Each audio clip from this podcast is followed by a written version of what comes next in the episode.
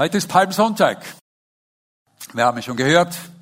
Wer Samson hat uns den Text aus Matthäus 21 vorgelesen. Vielleicht blenden wir noch einmal ein, damit ich nicht noch einmal lesen muss. Palmsonntag ist doch neben, ich würde sagen, neben Weihnachten einer der bekanntesten oder das bekannteste christliche Feiertag. Jedes Kind weiß, woher Palmsonntag seinen Namen hat, dass an diesem Sonntag die Leute ähm, Palmenzweige oder Äste abgeschnitten haben und ihre Kleider ausgebreitet haben, weil Jesus auf einem Esel nach Jerusalem eingeritten er, äh, gekommen ist, gekommen ist und ähm, ja ähm, und sie haben ihn begrüßt als ihren König. Es war ein königlicher Empfang. Das hat man nur gemacht, um einen König zu empfangen, wenn man Palmblätter und Kleider auf, den, auf die Straße gelegt hat. Aber wir wissen auch, dass Palmsonntag gleichzeitig der Beginn der Karwoche ist. Diese Karwoche, die so voll von Ereignissen ist, die eigentlich so das Zentrum überhaupt äh, des Evangeliums sind. Beginnend mit dem Passamahl am grünen Donnerstag, als Jesus zum letzten Mal mit seinen Jüngern dieses Passamahl feierte, die Verhaftung dann, ähm, im Garten Gethsemane, dann sein Prozess am nächsten Tag und dann am Karfreitag die Kreuzigung. Dieser schwarze Tag, an dem ja es so aussah, als ob alles zunichte war. Und dann diese Kulmination, dieser Höhepunkt am Ostersonntag, wo wir die Auferstehung feiern die Auferstehung unseres Herrn. Diese Geschehnisse in der Karwoche äh, sind eigentlich das zentrale Thema überhaupt des Neuen Testamentes. Und darüber wollen wir auch heute wieder nachdenken. Ich möchte zuerst beten, bevor wir dann in, ja, in unsere Gedanken eintauchen, in dem, was der Herr uns sagen will. Vater, wir danken dir für diesen Tag, denn wir wissen, der ist von langer Hand geplant gewesen. Alles, was geschehen ist, hattest du vorbereitet. Und er ist der Beginn eigentlich von dem, was wir feiern, nämlich die Auferstehung unseres Herrn. Öffne jetzt dieses Wort für uns, dass wir es in rechter Weise verstehen, dass wir begreifen, was du uns damit heute an diesem Tag wieder sagen willst, woran du uns erinnern möchtest und was wir mitnehmen dürfen für uns in unser tägliches Leben. Öffne unsere Herzen und öffne meinen Mund durch deinen Heiligen Geist, dass ich das sage, was, ja, was du uns zu verkünden hast. Amen. Es gibt so viel, was man über diese Karwoche ähm, sagen könnte, worüber man nachdenken könnte, worüber man meditieren könnte. Aber ich möchte heute über einen Aspekt oder über ein Detail aus dem Palmsonntag sprechen, der so eher am Rande ist und vielleicht oft übersehen wird, nämlich über den Esel oder die Eselin oder vielleicht sogar die Eselin mit ihrem Jungen, mit ihrem Füllen, denn die vier Evangelisten sind sich nicht ganz klar darüber, war es nur ein Esel, waren es zwei Esel oder war es eine Eselin. Aber das ist auch nicht das Wesentliche. Dieser Abschnitt, den wir da aus Matthäus 21 gehört haben, führt uns eigentlich wieder hinein in diese Zeit. Es waren wenige Tage vor dem Passafest, dieses größte jüdische Fest. Und es war ein ganz besonderer Tag. Er war außergewöhnlich, dieser Sonntag damals. Denn bisher hatte Jesus eher, ich würde sagen so, wie man sagt, undercover gewirkt, gearbeitet im Verborgenen. Ähm, jedes Mal, wenn Menschen, wenn er Menschen geheilt hat, wir lesen das im Evangelium, in den Evangelien, dann hat Jesus ihnen strikt verboten, anderen etwas davon zu sagen. Und immer dann, wenn die Menschen ihn schon zu einem König oder zu einem Fürsten machen wollten, sagen wir nach der Speisung der 5000, als er Wunder getan hat, da zog er sich zurück. Zog er sich zurück in die Einsamkeit und schickte die Leute wieder von sich weg. Aber diesen Palmsonntag war es anders. Es war anders. Äh, es war, als hätte Jesus auf diesen Tag gewartet. Auf diese Stunde, wie es im Johannesevangelium heißt. Gewartet nämlich, um sich hier öffentlich zu zeigen. Um sich wirklich öffentlich zu zeigen, indem, er auch seine Königswürde, eine Königswürde annahm. Ich habe schon gesagt, das, was da geschah, war wirklich wie ein Empfang für einen König. Und dazu kam noch etwas anderes Außergewöhnliches. Denn bislang ging Jesus überall zu Fuß. Und er ist viel gegangen. Er war in Galiläa und er war in Jerusalem, er war überall. Und immer ging er mit seinen Jüngern zu Fuß. Nirgends hören wir, dass er ritt oder dass er ein Taxi hatte oder sonst irgendwas war. Nein, er war zu Fuß unterwegs. Nur an diesem Tag, an diesem Tag verlangte er nach einem Esel. Und inmitten dieses Geschehens, da ist ein Mann, da steht ein Mann. Wir kennen weder seinen Namen, wir wissen nicht, wie er hieß, wir wissen auch nicht, wer es war. Wir wissen nur eines, ihm gehörte diese Eselin, Matthäus berichtet von einer Eselin und ihrem Füllen, ihm gehörte sie. Und ich denke, wenn ich einmal im Himmel bin und die Möglichkeit habe, mit diesem Mann zu reden, dann habe ich einige Fragen an ihn. Die Frage nämlich, woher oder sagen wir mal so, was, was dachtest du dir da, als diese zwei Jünger, als diese zwei Männer kamen und sich da an deinen beiden Tieren hm, zu schaffen machten? Äh, wusstest du, wer sie waren? Äh, wusstest du, was sie, was, wen sie meinten, als sie sagten, der Herr braucht sie oder braucht ihn?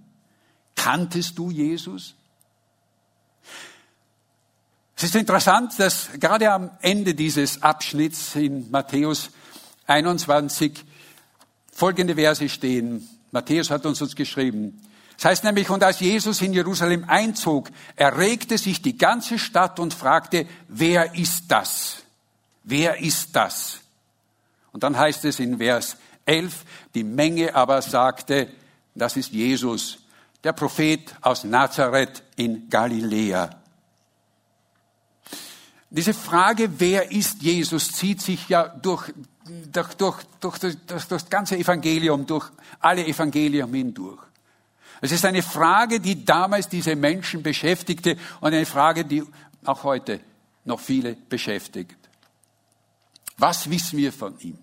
Oder sagen wir viel lieber, was wussten die Jünger von ihm an diesem Tag, was an diesem Tag passieren würde? Was wussten sie? Ich denke, Jesus war der Einzige, der wusste, was geschehen würde und der auch alles unter Kontrolle hatte. Er kannte jedes Detail an diesem Tag. Wo der Esel war, er sagte seinen Jüngern, Ihr werdet ihn finden, angebunden an einer Tür auf der Straße, werden sie sein, diese Eseln. Er wusste, wo die Eseln waren. Er wusste, äh, die, äh, wer, wer der Besitzer war, wem er gehörte. Und er wusste auch, wie dieser Mann reagieren würde. Manche Ausleger behaupten, äh, na ja, das war arrangiert. Der wusste davon, dass Jesus einen Esel brauchte. Ich frage mich, woher Sie das nehmen. Ich meine, Jesus war äh, in der Woche davor in Jericho. Es hat keine Handys gegeben. Wie sollte da irgendwas arrangiert werden? Nein, nein. Jesus wusste es. Jesus wusste es, weil er, ja, weil er einfach alles weiß. Er war und er ist der Sohn Gottes. Und dieser Esel, auch er spielte eine Rolle. Wir werden sagen, ja, der Esel, der spielt wohl eher an diesem Geschehen eine sehr untergeordnete Rolle. Ja, aber so untergeordnet, wie wir meinen, denke ich, auch wieder nicht. Allein die Tatsache, dass nämlich alle vier Evangelisten doch recht ausführlich, außer Johannes, recht ausführlich von diesem Esel berichten, denke ich, ist ein Beweis, dass auch dieser Esel eine wichtige Bedeutung in dem Geschehen hatte. Schon allein deshalb, weil 500 Jahre davor der Prophet, der Prophet Zacharia von diesem Esel sprach. Er prophezeite etwas über diesen Esel. Denn es heißt in äh, Zacharia Kapitel 9, Vers 9, dort heißt es, du Tochter Zion, freue dich sehr und du Tochter Jerusalem, jauchze.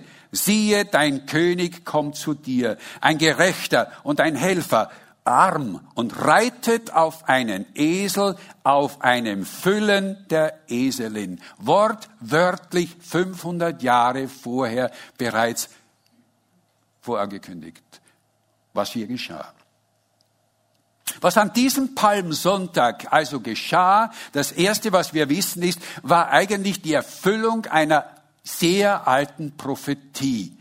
Matthäus schreibt es auch. Er sagt, das geschah aber, damit erfüllt würde, was durch den Propheten gesagt worden war. Und der Esel, die spielten eine unverzichtbare, oder die Eselin, die spielten eine unverzichtbare Rolle in dem ganzen Geschehen. Alle Juden kannten diese Prophezeiung. Diese Prophezeiung war für alle bekannt. Und als Jesus an diesem Tag einmarschierte, dachten sie auch, dass es die Erfüllung dieser Prophezeiung war. Denn Sie legten ja ihre Kleider dorthin. Sie dachten, es ist der König, der jetzt kommt. Dieser lang verheißene König, den wir jetzt endlich begrüßen dürfen. Und sie hatten ihre ganz bestimmten Vorstellungen von diesem König, nämlich das, was er tun würde. Er würde kommen, er würde kommen, er würde in die Burg Zion einziehen in Jerusalem. Und das Erste, was er tun würde, er würde diese verhassten Römer, die das Land besetzt hatten, vertreiben. Und die Freude, die, diese Vorfreude, die spüren wir ja schon, als nämlich in dieser Begrüßung, wo sie ihn begrüßen und sagen, Hosianna, Hosianna, du Sohn Davids, gelobt sei der da kommt im Namen des Herrn. Der große Befreier ist gekommen. Er ist gekommen und er wird es tun. Wie groß war dann die Enttäuschung? Denn wir wissen kurze Zeit später, als sich nämlich nichts von dem erfüllte, was sie erwarteten, da schrie dieselbe Menge, kreuziget ihn, kreuziget ihn. Den brauchen wir nicht. Den Messias brauchen wir nicht. Und hier sind wir wieder dort, wo wir auch heute stehen. Viele Menschen fragen sich, wer ist Jesus? Wer ist Jesus wirklich? Wer ist er? Und jeder hat so seine Vorstellungen und seine Erwartungen. Auch wir haben unsere Erwartungen. Wer ist Jesus für uns? Ist er der große Heiler? Ja, wir brauchen einen Heiler. Wir sind krank, wir brauchen alle, wir brauchen alle einen Heiler. Ich hatte vorige Woche Corona. Nein, es ist alles in Ordnung, bitte. Ich bin freigetestet, ja? Also keine Angst. Ist Jesus der Heiler? Es gibt so viele Erwartungen, die wir haben. Und wir sind oft enttäuscht, wenn unsere Erwartungen nicht erfüllt werden. Aber zurück zu diesem Esel. Es ist interessant, nämlich dass im griechischen Wortlaut, äh, dort wo, wo es heißt, der Herr braucht, den es eigentlich heißt, sein Herr braucht es. Es ist die Sprache eines königlichen Abgesandten, äh, der, der im Begriff war, Dinge einzutreiben. Es gab nämlich im damaligen Altertum ein Gesetz, und das hat es bis uns, bei uns auch bis ins Mittelalter gegeben, dass jeder Bürger dem König jeden Gegenstand, alles, was der König verlangte und was er forderte, ihm zu geben hatte. Das war ein Gesetz. Und indem Jesus auch diese Forderung hier stellt an diesen Mann und sagt, ich brauche diesen Esel, bringt ihn zu mir, machte Jesus indirekt eigentlich ja von dieser Autorität, er zeigte diese Autorität, die er hatte, als der König. Aber die Frage ist, warum ausgerechnet ein, ein Esel? Warum ausgerechnet ein Esel? Esel? Esel sind doch so gewöhnliche und unbedeutende Tiere. In der damaligen Zeit äh, ritten Feldherren und Könige auf prächtigen, majestätischen Pferden, weiße Pferde, schwarze Pferde, je nachdem, ähm, welche, zu welcher Partei sie sich zählten, würde ich jetzt sagen. Ja, nein, äh, aber Pferde demonstrierten so etwas wie Macht und Stärke und Autorität. Aber ein Esel, Ein Esel? Warum sagte Jesus gerade zu diesem Esel, ich brauche ihn? Er, der König. Warum sagt er, ein Esel bitte? Ich denke, die Antwort ist mehr als verblüffend. Ich denke, die Antwort ist die, weil Jesus eine eigentümliche Liebe für alles Niedrige und wenig Beachtete hat. Das ganze Neue Testament beweist es. Jesus selbst hatte es ja in seiner unvergleichlichen Art und Weise uns vorgelebt. Er selbst heißt, von ihm heißt es, er erniedrigte sich. In Philippa 2, Kapitel, Kapitel 2, Vers, Verse 6 bis 8, dort heißt es, er erniedrigte sich. Er verließ die Herrlichkeit seines Vaters und er nahm Knechtsgestalt an. Er, der der Sohn Gottes war, der zur Rechten Gottes schon saß seit vor der Schöpfung, verließ es und erniedrigte sich. Aber das war nicht, was die Menschen damals von ihrem Messias erwarteten, denn sie wollten einen mächtigen König. Sie wollten einen König, der reinkam, um die Römer zu vertreiben. Äh, am Palmsonntag war ja für sie noch die Welt in Ordnung, aber wir wissen kurze Zeit später nicht mehr. Die älteste und erhaltenste Darstellung von Christus ist kein frommes Andachtsbild. Vielleicht können wir dieses Bild einblenden. Vielleicht kennt ihr dieses Bild. Es ist eine, eine Karikatur, etwas, was jemand an die Wand in Rom, an dem Palatin gekritzelt hat vor langer Zeit, nämlich den gekreuzeten Jesus mit einem Eselskopf. Und davor einen Beter, man erkennt es nur sehr ungenau, man sieht also den Esel schon, aber den anderen Mann sieht man nicht. Aber immerhin, es gibt dort noch ein Bild, ist noch ein, ein Mann darunter geschrieben und es stehen da unten äh, spöttische Worte, nämlich da stehen dieses Wort, Alexamenos betet seinen Gott an. Alexamenos betet seinen Gott an. Dieser Karikaturist, dieser heidnische Karikatist konnte es einfach nicht verstehen, warum wahrscheinlich sein Freund oder sein Bekannter, dieser Alexamenos, einen gekreuzigten König nachlief. Und er verkannte oder sie verkannten eigentlich das Wesen Jesu. Jesu Wesen und seine Art entspricht eben mehr dem eines Esels. Nun, mit einem Esel verglichen zu werden, ist vielleicht beleidigend und äh, wir werden sagen, nein, nein, ich möchte nicht damit verglichen werden. Aber ich denke, wir tun diesem Tier wirklich Unrecht. Denn Esel sind sehr sanftmütige und liebevolle Tiere. Ja, sie können auch störrisch sein, auch das ist möglich. Aber sie haben in ihrer Art etwas, etwas Wunderschönes. Und Jesus in seiner Art hatte auch mehr die eines Esels als des eines Wesen des eines mächtigen Kriegsrosses oder Pferdes oder so etwas. Sein Wesen und seine Art ist mehr Armut und nicht Reichtum und Protzerei. Er selbst sagt, ich bin sanftmütig. Es ist Sanftmut, die ihn auszeichnete und nicht Großspurigkeit. Seht ihr, die Juden erwarteten, dass er käme, um wieder äh, ihre Nation zu festigen. Sie hatten ein politisches Motiv. Aber Jesus kam nicht, um ihren Nationalstolz zu festigen.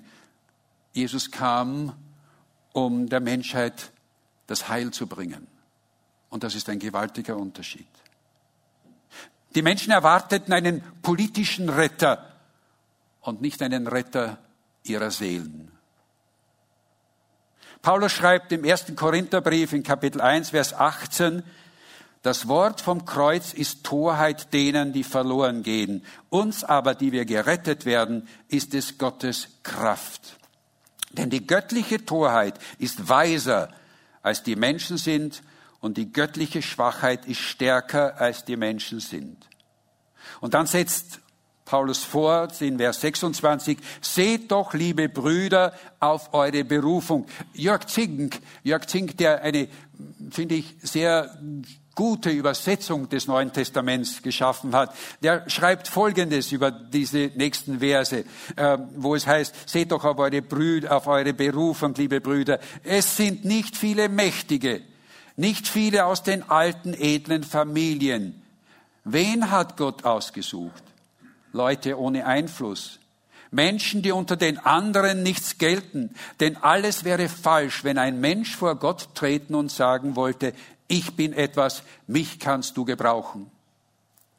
Gott sucht oder Jesus sucht gerade solche Menschen, solche Menschen, die seinem Wesen entsprechen. Und das macht diesen großen Unterschied. Das macht diesen gewaltigen Unterschied zu den Menschen damals, die einen mächtigen König wollten und ihn nicht bekamen. Gott hat, oder Jesus hat eine besondere Liebe für das Unbeachtete. Wer in der Gesellschaft nichts gilt, den lädt Jesus ein. Wir lesen das in Evangelien. Es waren die Zöllner, es waren die Sünderinnen, es waren die, die nichts galten, die zu ihm kamen und die er, mit denen er sich abgab. Die Bibel hat eine ganze Galerie von solchen Menschen. Kleine, unbedeutende, oft namenlose Menschen. Wir haben diesen Mann bereits erwähnt, denn dieser Esel gehört. Menschen, die oft durch kleine Begebenheiten, aber große Dinge in Bewegung setzten. Ich möchte ein paar Beispiele bringen. Ich denke an dieses blutjunge Mädchen, dieses unbedeutende jüdische Mädchen, von dem wir weder ihren Namen kennen, noch später dann irgendetwas in der Bibel hören, sondern von der nur im zweiten Buch Könige berichtet wird. Jenes Mädchen, das als Sklavin nach Assyrien verschleppt wurde und dann in einem Haus landete, nämlich ausgerechnet in dem Haus des Oberbefehlshaber der assyrischen Armee, ausgerechnet in dem Haus von diesem Mann, der eigentlich verantwortlich war dafür, dass sie als Sklavin aus ihrem Land herausgerissen wurde. Oder ein zweites Beispiel, denken wir an die Speisung der 5000 und diesen kleinen Jungen mit den fünf Broten und drei Fischen. Auch seinen Namen kennen wir nicht. Und doch wurde seine kleine Gabe, die er hatte und die er freiwillig hergab, die wurde zu einem Werkzeug oder er wurde damit zu einem Werkzeug in Jesu Händen und erlebte eins der größten Wunder. Was haben eigentlich dieser Esel und dieses kleine Mädchen und der Junge gemeinsam? Ich denke, was sie gemeinsam ist, sie hatten dieses Wesen von Jesu auch angenommen. Sie hatten dieses Wesen. Seht ihr, dieser junge Esel oder dieses, dieses Füllen. Es heißt von ihm, dass es ein Füllen, ein junger Esel war, auf den noch niemand geritten ist. Jesus betont das. Es war nicht ein erfahrener, ein erfahrener, großer, starker Esel, nein, es war ein junger Esel. Eigentlich nicht unbedingt das Ideale für einen Ritt. Die, die Mutter wäre, also dieses Muttertier wäre geeigneter gewesen, aber nein. Jesus wählte dieses kleine Füllen. Warum? Und er sagte, bindet es los und bringt es zu mir, ich brauche es. Und für wenige Stunden in seinem jungen Leben wurde dieses Tier zu einem außergewöhnlichen Werkzeug in Gottes Heilsplan. Ich weiß nicht, ob es in der Ewigkeit einmal Esel geben wird. Ich weiß es nicht. Ich kann es nicht beantworten. Aber wenn es welche gibt, dann hoffe ich, dass dieses Tier weiß davon oder erfährt, welches Privileg es für ihn bedeutete, dass der König aller Könige auf seinem Rücken saß und er diesen König tragen durfte. Oder der kleine Junge auch, der mit seiner kleinen Jause, die ihm seine Mutter für den Tag mitgegeben hatte und die er bereitwillig hergab, an jenem Tag für 5000 Menschen sorgte, dass sie satt würden. Und er damit zu einem Coworker, so würden wir sagen, einen Mitarbeiter, einer Mitarbeiter Jesu wurde für einer der größten Wunder, die es überhaupt gegeben hat. Und natürlich auch dieses kleine Mädchen. Sie war in einem fremden Land, fernab von ihrer Heimat, fern von ihren Verwandten, fern von ihren Landsleuten. Vielleicht am Anfang ihrer Gefangenschaft kann ich mir denken, jeder würde so denken, dass sie sich oft fragte, warum, warum bin ich hier? Warum muss ich hier sein? Was hat Gott, warum bestraft mich Gott so? Aber wir wissen aus der Geschichte, und ihr könnt sie nachlesen im zweiten Buch Könige, Kapitel 5. Es ist eine wunderbare Geschichte. Dass dieses kleine Mädchen, als sie nämlich erfuhr, dass dieser Mann, der für ihre Gefangenschaft verantwortlich war, dass dieser Mann an einer unheilbaren Hautkrankheit litt. Und statt dass sie sagte, das geschieht ihm recht und ich hoffe, dass sein Tod möglichst lang sein wird. Nein, Sie sagte zu ihrer Herrin, es heißt dort, sie sagte zu ihrer Herrin, also zu der Frau dieses Mannes, ach, dass mein Herr wäre bei dem Propheten Elisa in meiner Heimat in Samaria, der könnte ihn von seinem Aussatz befreien. Was für eine Botschaft für diesen Mann. Und dieser Mann nahm diese Botschaft an. Er setzte alles dran, so werden wir, erfahren wir, um zu diesem Propheten zu kommen. Und, und um die Geschichte kurz zu machen, es ist eine längere Geschichte, was da noch passierte, aber um sie kurz zu machen, er wurde geheilt. Dieses Mädchen war ein Werkzeug Gottes für diesen Mann. Spurgeon hat einmal gesagt, Gott gebraucht oft kleine Samenkörner, um damit zum Schluss eine große Ernte einzubringen. Und meine Frage ist, meine Frage ist eine ganz persönliche Frage an jeden von uns heute. Weißt du, warum Gott dich dorthin gestellt hat heute, wo du gerade bist? Sagen wir in einer Firma, vielleicht in einer Firma oder in einem, an einem Arbeitsplatz, wo du dich eigentlich gar nicht so wohl fühlst. Oder in einem Land, das eigentlich nicht deine Heimat ist. Warum bist du dort? Oder bei Menschen, die dir das Leben eigentlich schwer machen.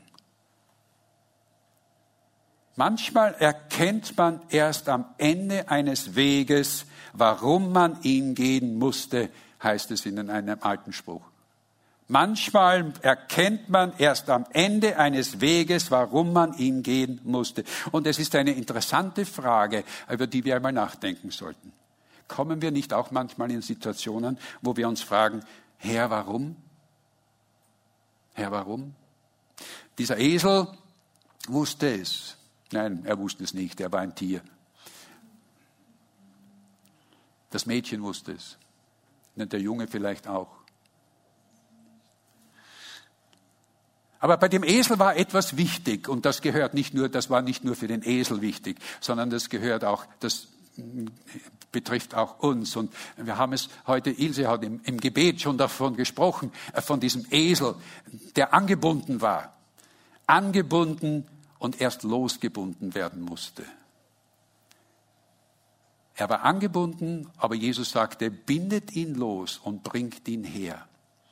Seht ihr, ich denke, dass wir manchmal auch angebunden sind und sehr oft angebunden sind, um wirklich diesen Dienst, diesen Weg, den Gott für uns bestimmt hat, zu gehen und zu tun, ein Werkzeug zu werden in seinen Händen. Oft sind wir festgebunden, festgebunden an unsere eigenen Pläne, die vielleicht durchkreuzt würden, wenn jetzt plötzlich ich etwas anderes tun sollte. Wisst ihr, wie oft es mir so geht, dass ich mitten in einer Arbeit bin und es ist meine Frau, die dann Gott für, mit Gott oder durch Gott durchspricht. Also Gott spricht durch sie, so, das wollte ich sagen. Die sagt, solltest du nicht so und so anrufen? Ich denke, er würde sich freuen über einen Anruf.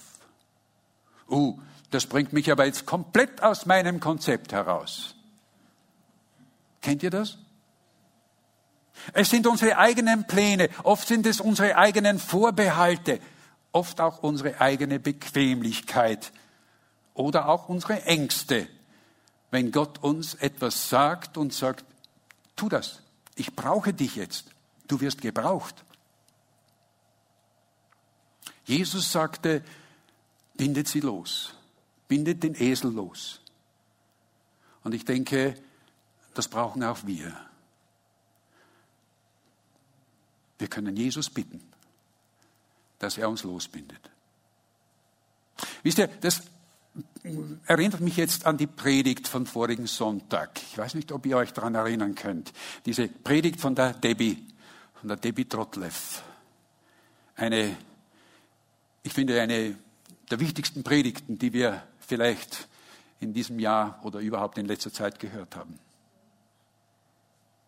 Sie hat uns auf diesen Vers aus 2. Korinther 5, 15 ähm, hingewiesen, wo es heißt, und er, damit ist Jesus gemeint, ist darum für alle gestorben, damit die Lebenden hinfort nicht sich selbst leben, sondern für den, der für sie gestorben und auferstanden ist. Jesus möchte, dass wir unser Leben ihm geben. Er sagt zu uns, ich brauche dich. Ich brauche dich dort, wo ich dich hingestellt habe. Und lass dich losbinden. Ich binde dich los, damit du auch wirklich meinen Auftrag dort erfüllen kannst. Debbie schloss dann ihre Predigt am Ende mit einer Frage, die ich eigentlich denke, die sollte sich so in unser Herz einbrennen, diese Frage, nämlich, sind wir wirklich bereit, uns von Christus gebrauchen zu lassen? Sind wir wirklich bereit, uns von Christus gebrauchen zu lassen? Denn ich sage, der Herr braucht Menschen wie diesen Esel. Bist du bereit, deine Bestimmung für dein Leben anzunehmen. Für das, was der Herr für dich vorbereitet hat. Und oft ist es nur ein kurzer Augenblick. Es ist oft nur eine kurze Spanne. So wie für diesen Buben oder für diesen Esel und auch für dieses Mädchen. Es war nur eine kurze Spanne in ihrem Leben.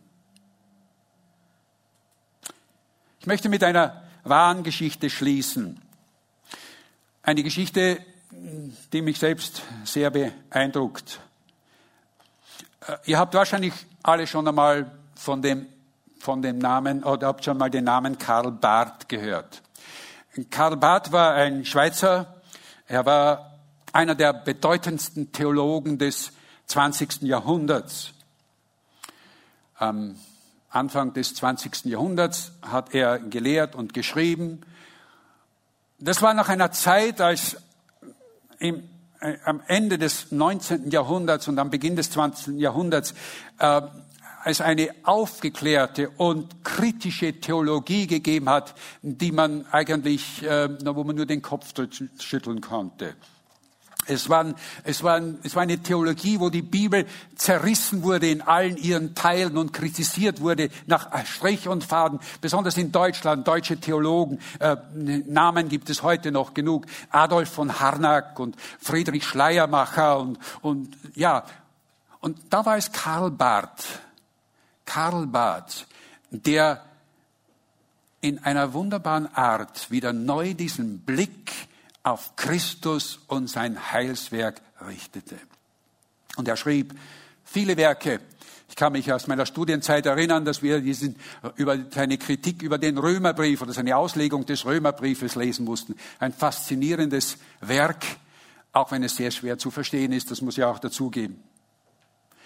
Aber es war sein gewaltiges Verdienst, dass er wieder den Blick, den Blick zentral auf Christus in seinen Botschaften gebracht hat. Man kann auch über bestimmte Dinge, die er gesagt hat, kritisieren. Das will ich jetzt nicht tun. Aber anlässlich seines 80. Geburtstages, als man ihn lobte und ein pries als den größten Theologien aller Zeit, da hielt er dann auch eine Ansprache und da sagte er Folgendes. Zu meinem Entsetzen las ich vor ein paar Tagen in einem Artikel über mich, ich wäre der größte Theologe des Jahrhunderts. Was bedeutet dieser Ausdruck größter Theologe überhaupt? Als Theologe kannst du niemals groß sein. Bestenfalls bleibst du klein auf deiner eigenen Weise. Lasst mich euch an den Esel erinnern, ein wirklicher Esel, der in der Bibel erwähnt wird und der das Vorrecht hatte, auf seinen Rücken Jesus nach Jerusalem zu tragen. Wenn ich irgendetwas Bemerkenswertes in meinem Leben getan habe, dann als ein Verwandter dieses Esels, der seinen Weg ging und eine kostbare Last trug. Von ihm wurde gesagt, der Herr braucht ihn. In derselben Weise scheint es Gott gefallen zu haben, mich zu dieser Zeit gebraucht zu haben, so wie ich bin, trotz all der Dinge, der weniger guten Dinge, die vielleicht zu Recht über mich gesagt werden. Ich wurde von Gott verwendet. Ich war zufällig vor Ort. Eine, eine etwas andere Theologie als die gegenwärtige war offensichtlich in unserer Zeit nötig. Und ich durfte der Esel sein, der diese bessere Theologie für einen Teil des Weges tragen durfte oder versuchte, sie zu tragen, so gut ich konnte. Was für ein, was für ein demütiges Zeugnis dieses großen Mannes. Ich hoffe und ich wünsche mir, dass an meinem Grab man etwas Ähnliches sagt. Ich war nur ein Esel, der Jesus und das Wort von ihm weitersagte. Lasst mich zum Schluss kommen. Könnte es sein, dass Gott gerade deinen Rücken braucht, so wie den Rücken des Esels, um sein Wort durch eine Tat oder durch ein Gespräch in die nächste Stadt zu bringen, einen anderen Ort oder zu einem anderen Menschen, den du begegnest, weil er dort einziehen möchte. Könnte es sein, dass du dadurch zu einem kleinen, aber wichtigen Werkzeug in großem Heilsgeschehen Gottes wirst? Seht ihr, eines dürfen wir sagen, äh, was immer Jesus auch von uns fordert, er trägt die Last gleichzeitig mit uns. Äh, Otto hat es, glaube ich, schon vorher erwähnt, diesen Vers aus Matthäus 11, 30. Denn mein Joch ist sanft und meine Last ist leicht. Er trägt die Last. Wisst ihr, er hat die schwerste Last getragen. Er hat nämlich meine Last getragen die Last meiner Sünde, die hat er getragen. Da wurde er zu meinem Esel. Und wenn er es nicht getan hätte, wo würden wir heute sein? Er trug die Last unserer Sünde am Kreuz. Und Geschwister, das ist die Botschaft nicht nur von Palmsonntag, sondern von ganz Ostern. Und die Frage, wer ist dieser Jesus, ist damit auch beantwortet. Er ist unser Retter. Er ist unser Heiland. Er ist der, der für uns die Last getragen hat und uns wieder den Zugang zu seinem Vater, zu unserem himmlischen Vater damit geschaffen hat. Lasst uns das niemals vergessen und lasst uns dankbar sein dafür. Wie wenig ist es dann, dass wir auch ein Esel sein können für ihn in der Nachfolge. Amen. Vater, danke für dieses Wort, das du uns gibst. Es ist so ein tröstendes Wort, weil du uns kleine Menschen, uns unbedeutende Menschen, oft die wir meinen, wir haben nichts zu sagen, doch bestimmt hast jeder von uns hat eine Bestimmung von dir. Und Herr, wir bitten dich, dass wir diese Bestimmung erkennen in unserem Leben. Aber mach uns auch frei, binde uns los, so wie diesen Esel, damit wir auch dieser Bestimmung entsprechend leben können. Und nicht, nicht von unseren eigenen Fesseln, die uns binden, festgehalten werden, sei es unsere eigenen Pläne, unsere Angst, unsere Vorbehalte, ja, einfach unsere Bequemlichkeit. Segne uns jetzt, wenn wir in diese Woche hinausgehen, in diese K-Woche, wo es vielleicht Gespräche gibt. Denn viele Menschen werden gerade in dieser Woche, ja, angesprochen. Und es besteht die Möglichkeit, dass wir doch diesen Menschen etwas sagen können von dem, wer du bist. Nicht nur ein Prophet, nicht nur einer, der aus Galiläa kam und der ein Teil der Geschichte ist, sondern du bist der Retter, du bist der Ewige, du bist der Kommende, der Wiederkommende. Du wirst es sein, du bist es und wirst es immer wieder sein. In Jesu Namen. Amen.